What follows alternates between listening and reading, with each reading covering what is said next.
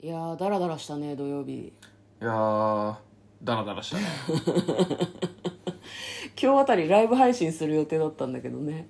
あそうでしたっけそうですよ始まってるんだよマラソンはあーもうみんな走ってんのあそうなの何百メートルも先にいるのみんなまあ我々は ねあの、最小限の労力でうん効率のいい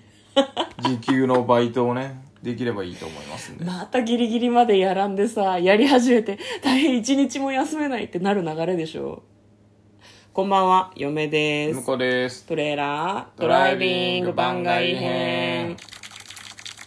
はい始まりましたトレーラードライビング番外編この番組は映画の予告編を見た嫁と婿の夫婦が内容を妄想していろいろお話していく番組となっております運転中にお送りしているので安全運転でお願いしますはい今日もトレドラサブスタジオの方からお送りしております、はいえー番外編ということで今日は何のお話をするんですかね今日はですね昼間向こうがやっていた、えー謎解きゲームの話とかをすればいいんじゃないかなあーというなるほどねはいまあ、その映画を探す時間がなかったのでちょっとそのゲームの話でお茶を濁しても許されるんじゃないかなみたいな感じの回でございますわかりますなんてゲームの話をたまにはしてもいいんじゃないかなと思ったわけ、あザ・ルームっていうゲームをねんうん向こうがやってたんですけどどういうゲームでしたかこれなんか脱出ゲームみたいな感じなのかなっていうおー雰囲気だったけどね、うんうんうんでなんかあのそのなんなんていうのこれアドベンチャーゲームっていうのかなやっぱ待って謎解きとか脱出ゲームに近いの結構スマホのアプリでこういうのないなんかあくまなくこう調べていっスマホてのアプリは、あのう基本的に麻雀しかゲーム入ってないんであの私割とやったことあるけどね、部屋の中をこうどんどん探索していってこうその探したりするんだよね壺の中に鍵が入ってたりとか。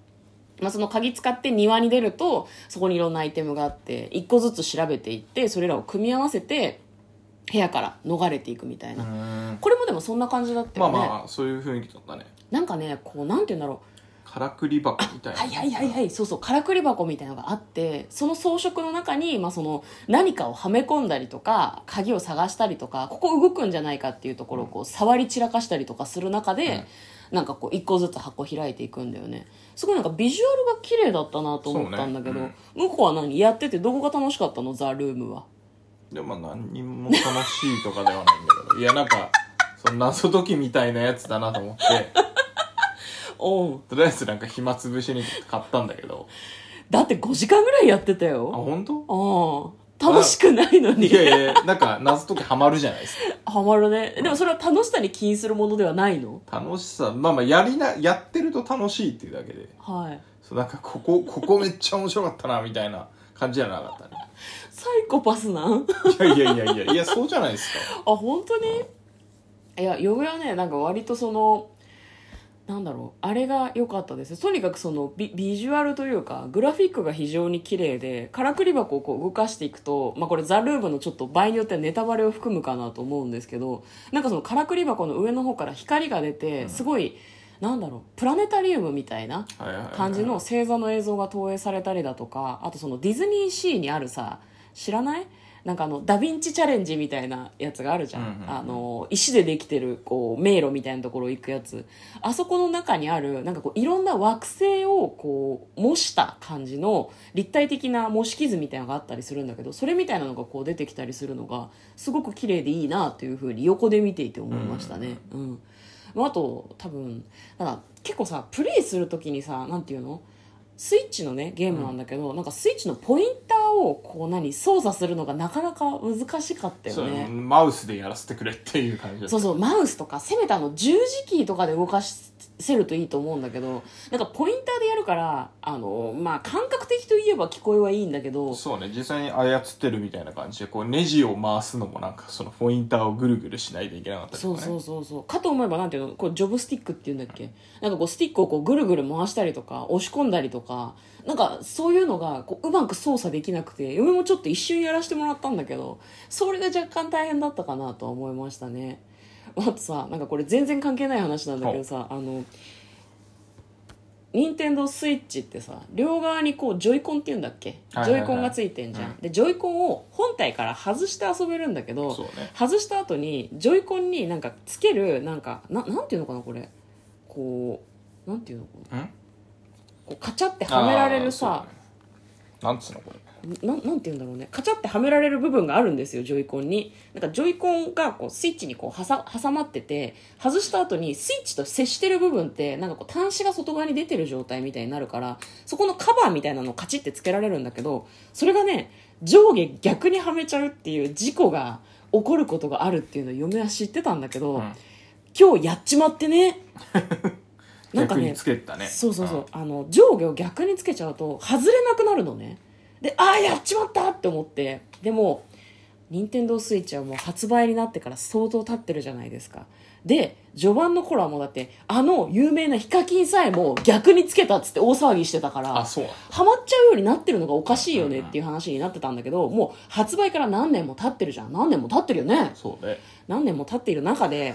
もちろん解除の方法が YouTube に上がってましたはいジョイコン逆にはめる取れないで検索したら取り方をねそうね出してくれてる人がいて、もうびっくりびっくりしたよねなんか最初その映像を見て「本当にこれで取れるの?」って言いながらやったらさ、うんスルッて取れて「はあ!」ってめっちゃ思わなかっ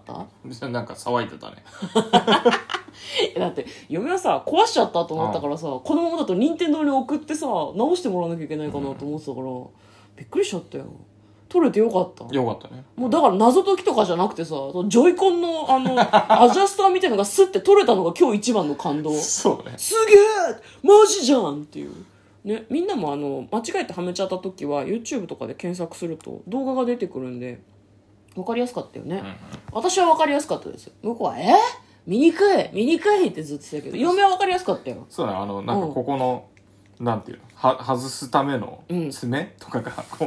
なんかこうはずつけたり外したりこれ爪をねこれカチッとってやるんだけどどっち方向に力かけてるのか全然わかん なくてそうなんかねちゃんとそのジョイコンにくっつけるアジャスターのそのロックを必ず外しましょうとか外した後アジャスターについてる紐はこっちの位置にしておきましょうとかアジャスターを調整するためのなんていうの調整する丸いやつとかの位置までしっかり説明してくれてうんる動画があったのでうんので、だからもしその任天堂スイッチでそういう不測の事態に見舞われてしまった人は慌てず騒がず YouTube とかそうネねットで検索するといいですよ、ググレカスってやつですね GGRKS この間喧嘩になったよねそううねん、向こう向こうにねなんかこうサクッと何かを聞かれた時に「え調べりゃわかんじゃん」と思って「GGRKS」って言ったら「待ってひどくない?」っていう話になって インターネットスラングじゃんって言ったんだけど、なんかすごい一触即発でしたよみんなも GGRKS って人に言わないように気をつけてねはいインターネット用語だからさうんスラングだからいさやあ生んのまり人に言うことない時によそうそうそうう、んなぜ急にっていういやだって同じ同じ同じ三十数年間を生きてきたというふうに思ってるから、冗談だって分かってくれるかなと思ったんだけどなんか嫁は伝わらなかったことが逆にショックだったけどいやいや伝わらねえよ まあでもあのあれですよなんであの老いも若きもみんな SNS とかは、うんあの10年生っていうので統一らしいですよあそうなの年齢関係ないんだ年齢関係なくてもだってあのインターネットとかうんうんうん SNS っていうのが普及し始めてまだ10年そこそこですから、はいはいツイはッいタはーとかねいうんフじェゃあイスブックとかねじゃああれだね年齢が高くてリテラシーが低い人は自己責任ってことですねそうそうそうそうそうおおなるほどね私たちちなみにも GGRKS だっけなんだっけ GGRKS あ GGRKS は別にあのリテラシーが高いとかね関係 ないですから二ちゃん用語じゃんだってググレカスは、うん、ググレカスと半年後ぐらいは私たちでもナチュラルにその世代ではないよね私2チャンネルとかあんまりちゃんと見たことないかなそうねまとめサイトとかが流行ってた時期にちょっと見てたかなっていう感じだけどでも有名だから知ってるみたいな感じかね面白フラッシュ倉庫とか知らない知らない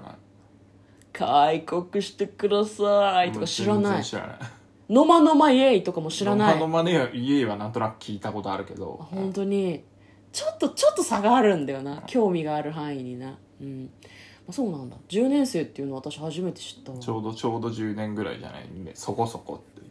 うなるほどねじゃあデジタルネイティブじゃないからってインターネットのこと分かんないっていう理由にはならないってことなならんだんってねことだね、うんわかりました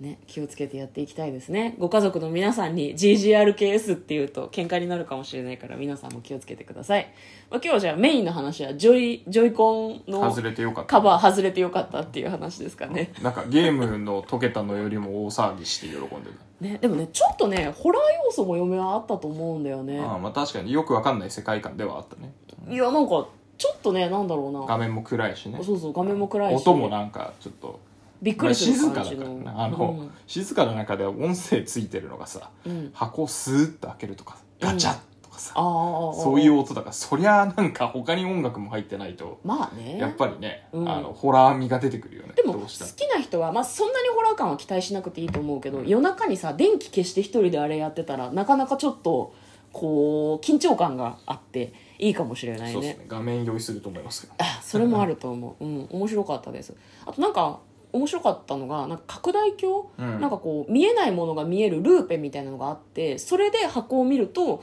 見えないはずのなんかこうペイントしてあるのが見えたりとうんうんうんか、文字が浮かび上がって見えたりするのがなんか面白い要素だなというふうにそう嫁は思いましたねまあ、よかったらあのそのゲームタイトル今もうちょっとパッと出てこなくなっちゃったザルームですザ・ルームねあの任天堂スイッチのゲーム購入するところで買える買えるのかな、うん買えると思うので興味がある方は遊んでみてはどうでしょうかということで今日はゲームの話を番外編としてしてみました、嫁と向こうのトレーラードドラライイビビンンググ番番外外編編ももああっったたねね